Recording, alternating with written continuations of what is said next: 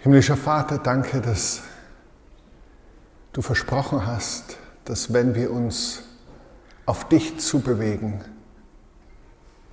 du dich auf uns zubewegst. Bitte schenke uns heute Morgen eine Begegnung mit dir. Öffne unsere Herzen, dass wir sehen, was du uns zeigen möchtest. Dass wir hören, was du zu uns sprechen möchtest.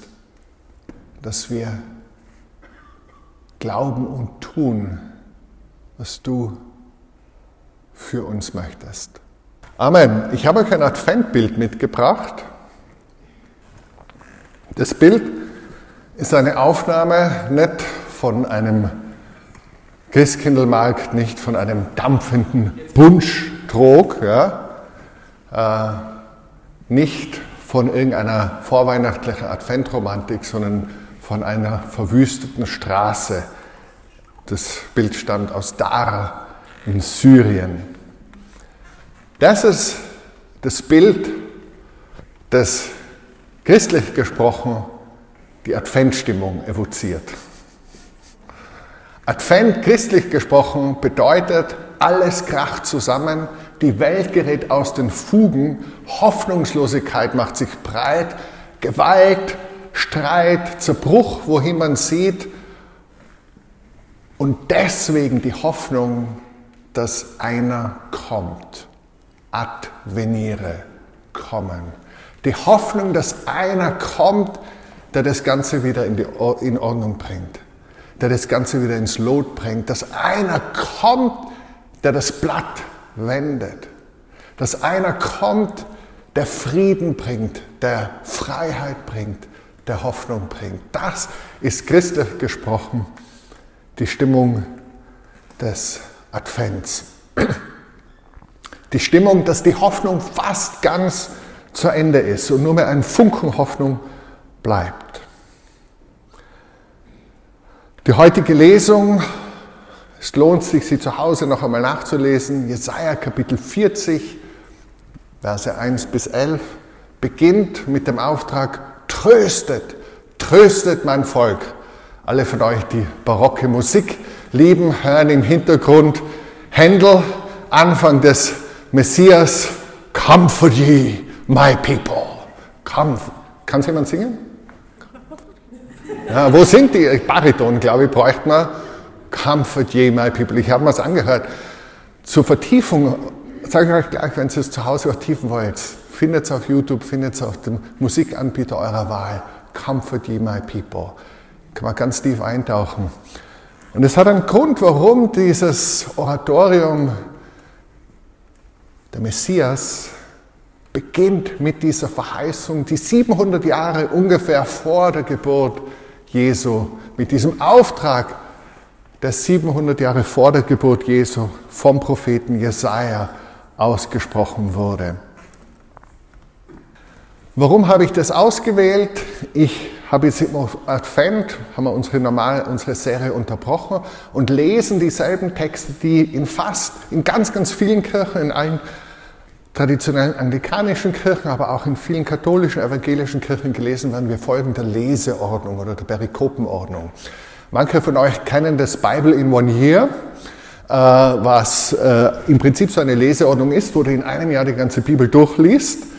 Das finde ich super cool. Da haben wir gerade jetzt das Buch der Offenbarung begonnen, sind also im letzten Buch des Neuen Testaments. Im Alten Testament haben wir Sacharia abgeschlossen.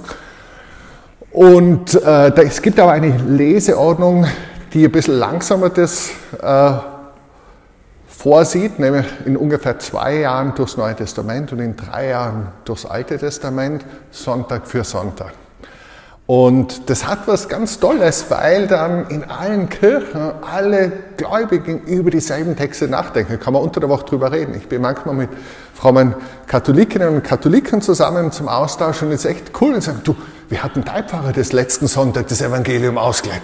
Na, meiner hat das so, ah, aber bei mir ist das gewesen und das ist schon spannend. Also das hat was, wenn das wirklich, wenn man gemeinsam dieselben Texte liest. Heute lesen wir eben aus der Adventlesung und vor allem konzentrieren wir uns auf die adventliche, äh, auf die, auf die alttestamentliche Lesung aus Jesaja 40. Hinter mir noch ein Bild, mal zurück. Genau, das Bild stammt von Rembrandt. Es heißt Alte Frau, die liest. Äh, und ich liebe dieses Bild. Man vermutet, dass Rembrandts Mutter dafür Modell gesessen ist. Ich liebe dieses Bild, weil du siehst, mit welcher Zärtlichkeit und mit welcher liebevollen Aufmerksamkeit diese Frau dieses Buch liest dieses, und, und quasi mit ihrem Finger fast nachfährt den Buchstaben. Äh, man vermutet, dass das Bild darstellen soll die Prophetin Anna, die als dann Jesus im Tempel Gott als Erstgeborener geweiht wird, über ihn redet zum ganzen Volk. Sie und ein anderer älterer Herr, Simeon, sie warten, heißt es, auf den Trost Israels. Sie warten auf den Trost Israels. Tröstet, tröstet mein Volk. Sie wartet auf den Trost Israels. Tröstet, tröstet mein Volk. Und wie warten sie, indem sie die Verheißungen lesen, indem sie in dieser Geschichte drin sind, in dieser Geschichte von Gottes Gnade, von Gottes Gnadenwahl, von Gottes Treue. Das heißt, wie warten wir im Advent, wie warten wir auf das Kommen Jesu? Und wir Christen erinnern uns ja im Advent einerseits auf das Warten, bevor der Messias geboren wurde, dieses Warten, das beschrieben wird, zum Beispiel von Anna und Simeon, zwei Frommen, von denen lesen wir am Anfang des Lukas-Evangeliums, die eben warten und Jesus als den Messias erkennen, als er noch ein Baby ist. Wir warten, indem wir die Bibel lesen, indem wir Gottes Wort uns vor Augen führen. Wir warten, indem wir auf die Verheißungen Gottes Acht geben. Aber wir warten nicht nur, erinnern uns nicht nur an das Warten auf das Kommen Jesu, sondern wir warten auch auf das Wiederkommen Jesu. The return of the King. Jesus, so heißt es im Glaubensbekenntnis, sitzt zur Rechten Gottes des allmächtigen Vaters. Von dort wird er kommen, zu richten die Lebenden und die Toten. So sind auch wir in diesem Warten. Gut, nun zum Kontext. Äh, 39 Kapitel des Jesaja-Buches werden vorausgesetzt. Dort herrscht die Ankündigung von Gericht vor. Es ist nicht nur das, aber es ist, wenn ihr auf diesem Weg weitergeht, wird es ein schlechtes Ende mit euch nehmen. Es gibt Hoffnungsschimmer, aber eher wenige. Und die letzte Vorhersage unmittelbar vor der Stelle in Jesaja 40 heißt, da sprach Jesaja zu Hiskia, dem damaligen König in Jerusalem, höre das Wort des Herrn, der Herrscher, und siehe, Tage kommen, da wird alles, was in deinem Haus ist und was deine Väter bis zum heutigen Tag angehäuft haben, nach Babel weggebracht werden. Nichts wird übrig bleiben, spricht der Herr. Und von deinen Söhnen, die von dir abstammen, die du zeugen wirst, wird man einige nehmen und sie werden im Palast des Königs von Babel Hofbeamte sein. Das heißt, Tempel, Palast, nationale Eigenständigkeit, es wird ein Ende nehmen. Es wird ein Ende nehmen. Es ist, stell dir vor, wenn man das über dein Land sagt und sagt, es wird es wird nicht mehr geben. Nicht einmal der Tempel Gottes wird mehr sein. Das ist quasi die, was zuvor gesagt wird und dann hebt Jesaja neu an in Jesaja 40. Tröstet, tröstet mein Volk. Spricht euer Gott, heißt dort. Redet herzlich, zärtlich, liebevoll mit Jerusalem. Sagt über die Stadt, ihre Leidenszeit ist zu Ende, ihre Schuld ist restlos abbezahlt.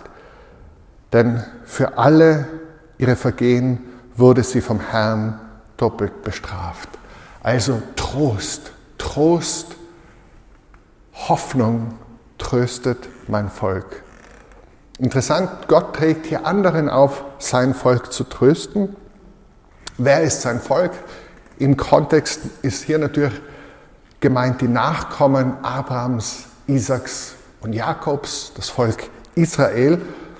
Dürfen wir das auch für uns hören? Ja, weil wir zum Volk Gottes gehören. Die, die kein Volk waren, die Heiden sind durch Christus nahegekommen und gehören zum Volk Gottes. Epheserbrief, immer, das ist das Mysterium des Neuen Testaments. Gott hat ein Volk und wir gehören zu Jesus, zu, zu diesem einen Volk Gottes.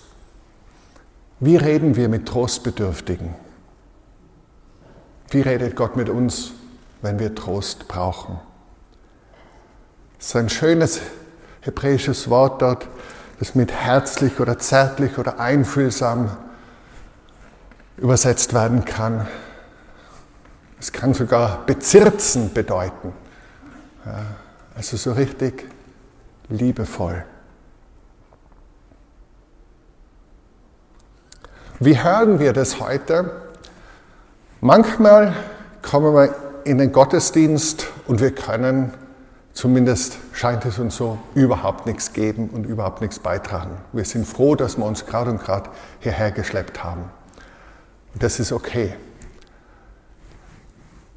Ein Bild für die christliche Kirche ist ein Krankenhaus, ist ein Sanatorium, ein Ort, wo man wieder gesunden kann, ohne leisten zu müssen. Und es ist okay. Es ist okay, aber man muss kein schlechtes Gewissen haben und sich denken, aber ich, möchte, ich müsste, oder sollte oder würde gerne. Sondern wenn wir einfach hier sind, um Trost zu brauchen, um Trost zu empfangen. Aber gleichzeitig ist es ein Ort, wo wir andere trösten. Ist ein Ort, wo wir nicht nur Trost empfangen, Paulus sagt es einmal so schön, der Trost, mit dem wir getröstet wurden, in unserer Schwachheit, in unseren Schwierigkeiten, mit diesem selben Trost trösten wir andere. Und so sind wir, wie es der Henry Nauer einmal sagt, wounded healers. Selber trostbedürftig und hilfsbedürftig und gleichzeitig in unserer Schwachheit geben wir den Trost weiter, den Gott uns gegeben hat, tröstet. Mein Volk, dann heißt es noch, ihre Schuld ist abbezahlt. Und das ist interessant, diesen Faden, den spinnt er weiter. Und in diesen 15 Kapiteln äh, ist das Sinneinheit von Jesaja 40 bis 55, wird es immer wieder aufgegriffen und es kommt dann diese Figur des Ebed Jahwe, dieses Knechtes des Herrn zum Vorschein. Manchmal steht es für Israel, manchmal steht es aber für ein Individuum, für eine Person. Und in Jesaja 53 wird dann klar, wie die Schuld abbezahlt wird. Die Strafe lag auf ihm zu unserem Frieden. Durch seine Striemen ist uns Heil geworden. Also auch hier klingt schon an, okay,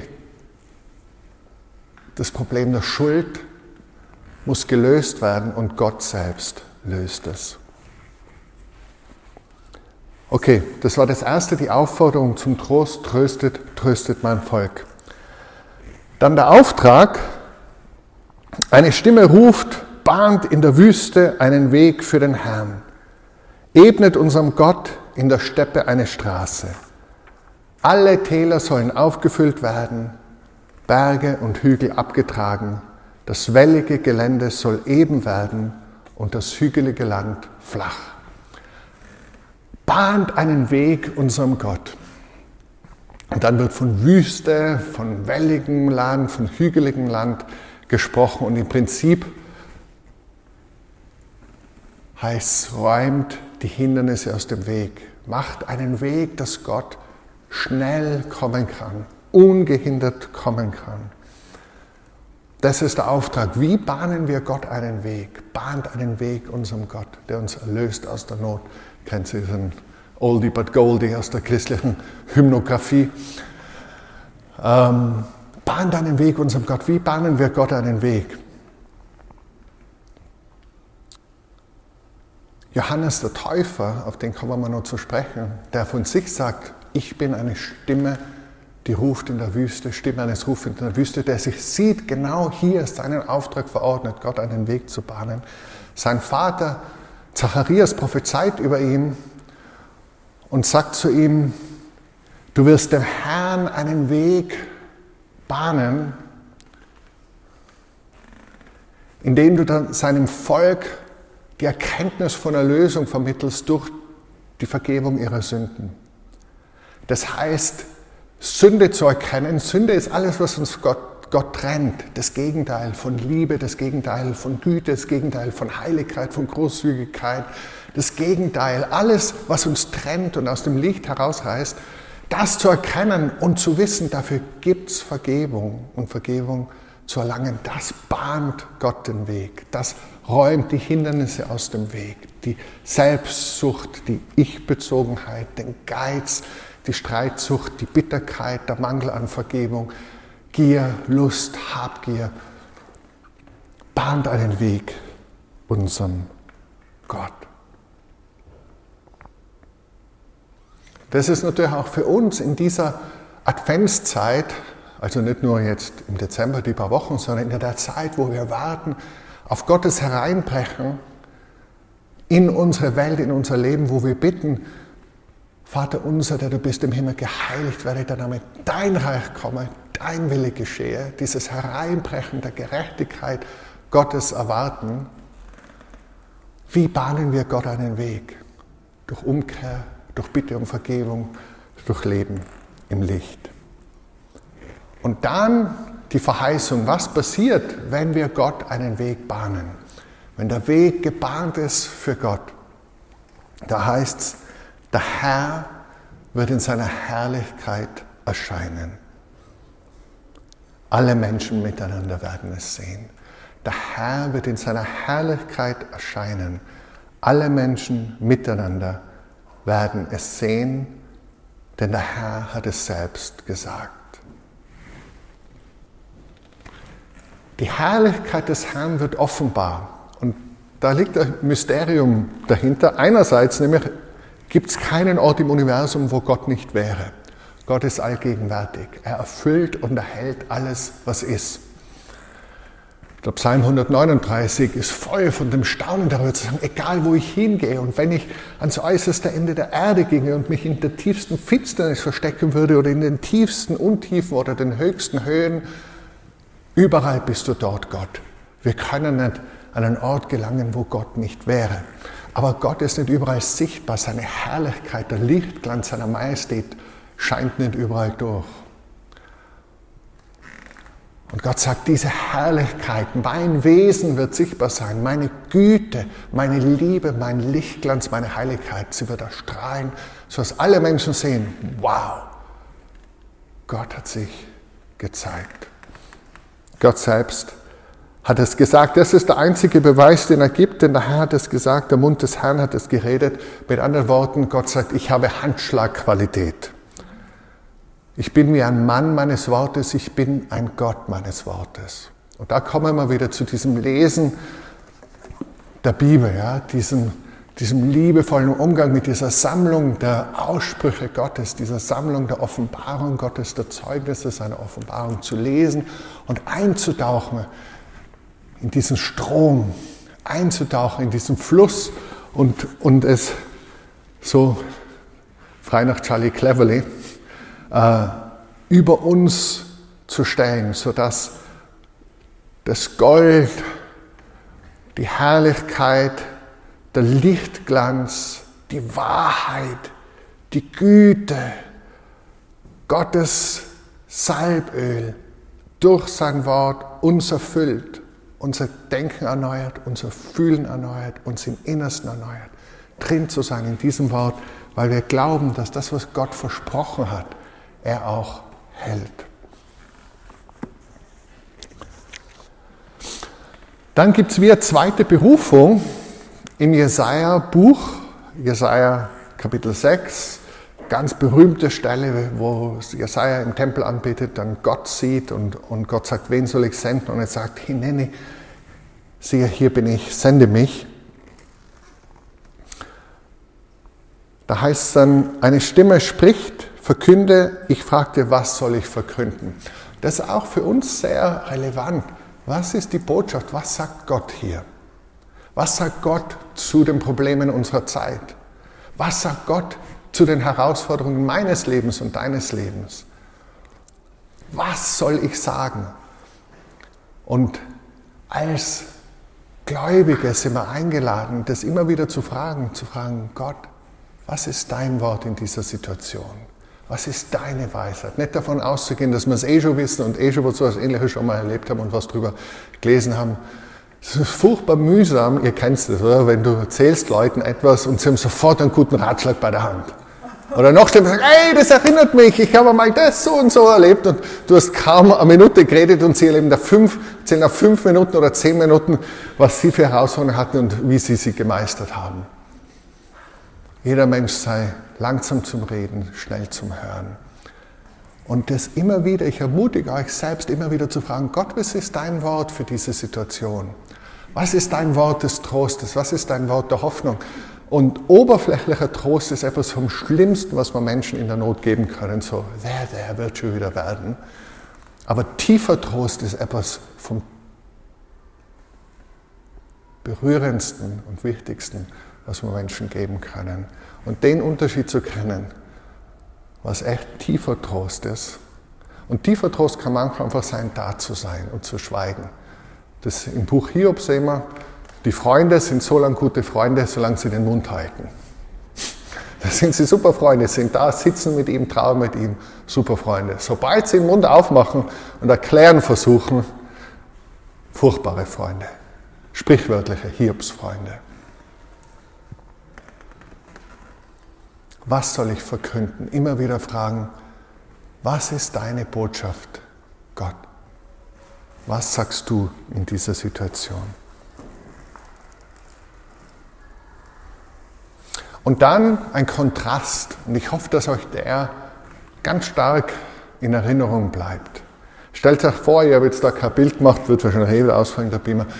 Ähm, eine verdorrte Blume, verdorrtes Gras.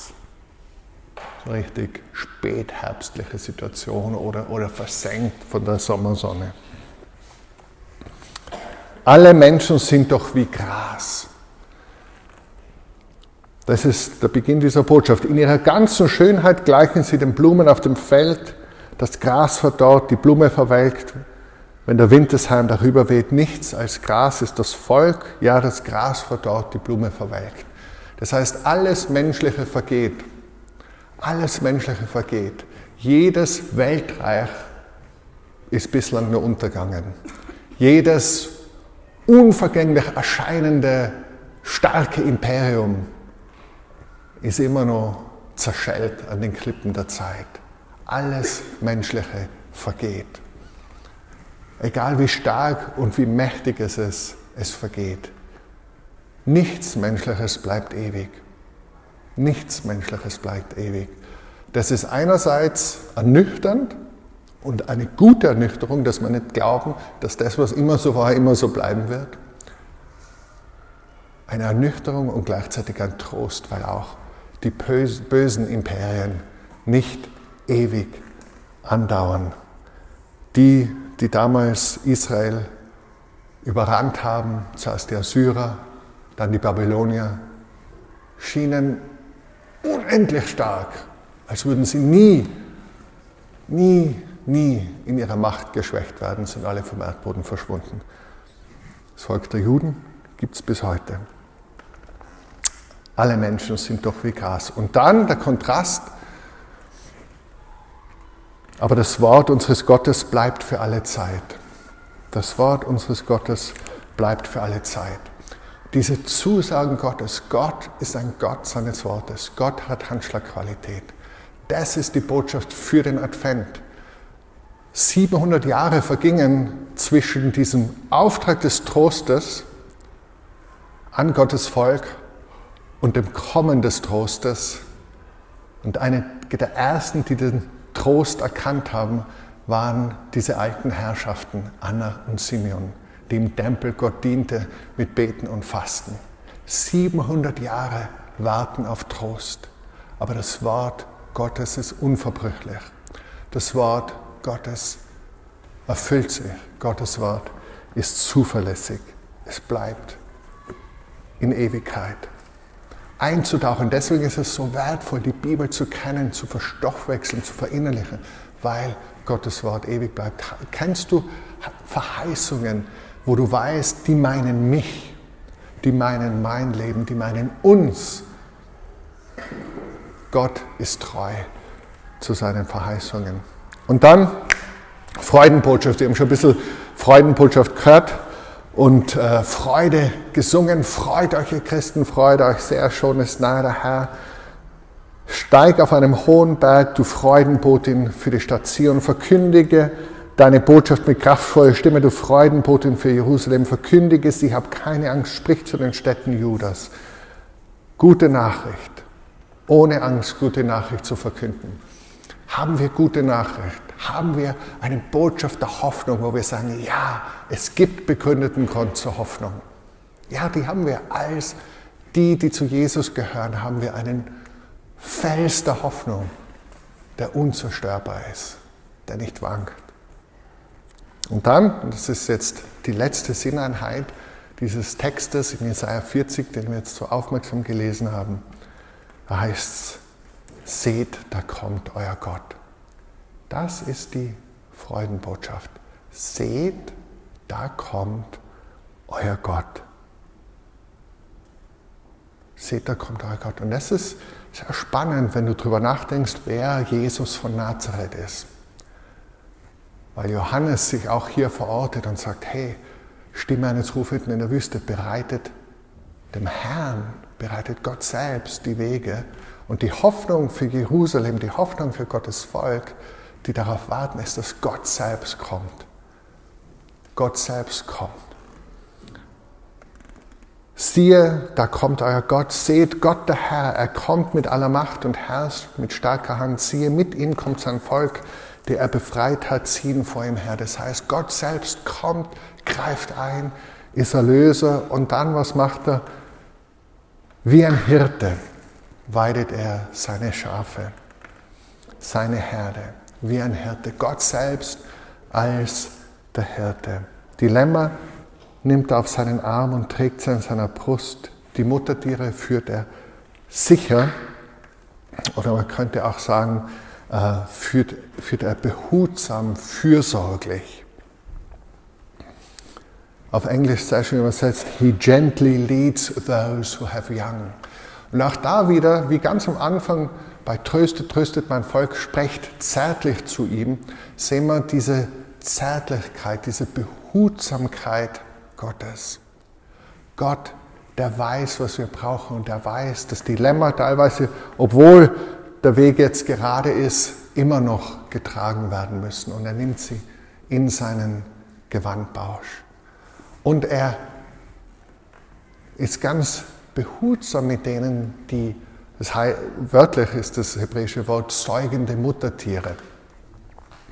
Und äh, für die Helen war das ein unheimlich tröstlicher Vers, gerade als unsere beiden Kinder, die nur 16 Monate äh, auseinander sind, sehr jung waren, weil alle, die ihr vertraut seid mit Kindern, so die Nächte werden durchaus interessant ja, und ereignisreicher als vorhin und kürzer. Und teilweise ist einfach, es ist eine Leistung, einfach durch den Tages zu schaffen. Und äh, ein Grund, warum sie jetzt mit so viel Begeisterung oft im Nebenraum ist, mit den Kiddies unterwegs ist, ist, weil sie sich daran erinnert, wie dankbar sie war, dass sie durch die, die mit den kleinsten Kindern gearbeitet haben, am Sonntag 90 Minuten ungestörte Zeit hatte am Sonntag. Und das war, genau, Frank, come on. Äh, und, äh, und okay, das ist jetzt vor allem eine Situation, wo wir viel Barmherzigkeit und Trost und Behutsamkeit brauchen. Aber da kann man extrapolieren und sagen, Gott weiß, was du brauchst. Er kennt deine Bedürfnisse, er kennt die Bedrängnis, in der du bist und er wird dich nicht überfordern. Er passt seinen Stil, mit dir umzugehen, deinen Bedürfnissen an. Wenn du ein Lamm bist, trägt er dich im Gewandbausch. Wenn du ein säugendes Mutterschaf bist, was immer das Mutatis Mutandis für dich bedeutet, können auch wir Männer uns irgendwo hoffentlich drin finden. Er geht behutsam mit dir um. Also wenn wir Lasten zu tragen haben, meine ich. Ja. Gott geht behutsam mit uns um. Und wenn er weiß, wir brauchen eine klare Ansage, hat er als Hirte auch Stecken und Stab mit dabei. Wann erfüllt sich diese Prophetie? Ja, nochmal, Gott selbst wird zu dir kommen. Siehe, da kommt euer Gott. Es geht schon wieder bergauf, so 70 Jahre nach der Zerstörung des Tempels und der Wegführung nach Babylon kehren manche zurück aus dem Exil. Es gibt wieder einen neuen Tempel. Wir lesen darüber zum Beispiel in Nehemia und in Esra. Aber es ist bestensfalls eine teilweise Erfüllung dieser Prophetie. Immer noch 700 Jahre später harren das Volk der Juden im Jahr Null ungefähr auf den Trost Israels, so wie Simeon, so wie Anna. Und die neutestamentliche Lesung heute, also das Evangelium für heute, den zweiten Sonntag im Advent, ist der Beginn des Markus-Evangeliums, was heißt, Anfang des Evangeliums Jesu Christi, wie in dem Propheten Jesaja geschrieben steht, siehe, ich sende meinen Boten vor deinem Angesicht her, der deinen Weg bereiten wird. Stimme eines Rufenden in der Wüste bereitet den Weg des Herrn, macht seine Pfade gerade. Stimme eines Rufenden. Wow, das ist das Signal, der Markus sagt, hey, was hier verheißen wurde, hat sich erfüllt in diesem Evangelium, frohe Botschaft, in diesem Evangelium von Jesus, Retter, Christus, Messias. In ihm hat es sich erfüllt. So trat Johannes auf und taufte in der Wüste und predigte die Taufe der Buße zur Vergebung der Sünden. Bereitet den Weg des Herrn, Umkehr, Vergebung. Umkehr, und Vergebung. Und dann sagt Johannes, nach mir kommt einer, der stärker ist als ich. Ich bin nicht würdig, im gebückten Riemen seiner Sandalen zu lösen. Siehe, da kommt euer Gott. Und da können wir jetzt noch zwei Lichtblicke aus Jesaja aufgreifen, aus den früheren Kapiteln. Jesaja 7, 14, ganz berühmt, Natürlich immer zu Weihnachten lesen wir das. Darum wird der Herr selbst ein Zeichen geben. Siehe, die Jungfrau wird schwanger werden und einen Sohn gebären und wird seinen Namen Immanuel nennen. Immanuel heißt Gott mit uns. Gott mit uns. Und bei Jesus stellt sich dann die Frage für seine Jüngerinnen und Jünger, ist das jetzt einfach nur symbolisch? Er ist da und tut alles und ist das ein Zeichen dafür, dass Gott irgendwie mit uns ist? Oder ist in ihm Gott leibhaftig mit uns. Und sie kommen zum Schluss, nach vielen Jahren, nach einigen Jahren mit ihm, Gott ist leibhaftig mit uns in Jesus. In Jesaja 9, Vers 5, denn ein Kind ist uns geboren, ein Sohn uns gegeben und die Herrschaft ruht auf seiner Schulter. Man nennt seinen Namen wunderbarer Ratgeber, starker Gott. Wow, das Kind heißt starker Gott, Vater der Ewigkeit, Fürst des Friedens. So wie der Prophet sagt, Gott selbst wird Hirte sein, so sagt Jesus, ich bin der gute Hirte, der sein Leben gibt für seine Schafe. Was bedeutet das für uns in unserem Alltag? Es bedeutet, wenn unser Leben oder die Welt um uns herum ausschaut wie diese Straße in Syrien, dann sind wir nicht hoffnungslos, dann haben wir nicht keine Botschaft, sondern dann leuchtet ein Licht in der Finsternis und die Finsternis überwältigt es nicht. Und das Licht ist Jesus, der Immanuel, Gott mit uns. Jesus, der Trost Israels und der Trost und das Licht für die Völker, wie mir sagen. Jesus ist gekommen und er wird uns nicht allein lassen. Er verheißt seinen Jünger, siehe, ich bin mit euch alle Tage bis zum Ende der Zeiten. Siehe, ich bin mit euch alle Tage bis zum Ende der Zeiten. Das heißt, das Licht ist bereits gekommen.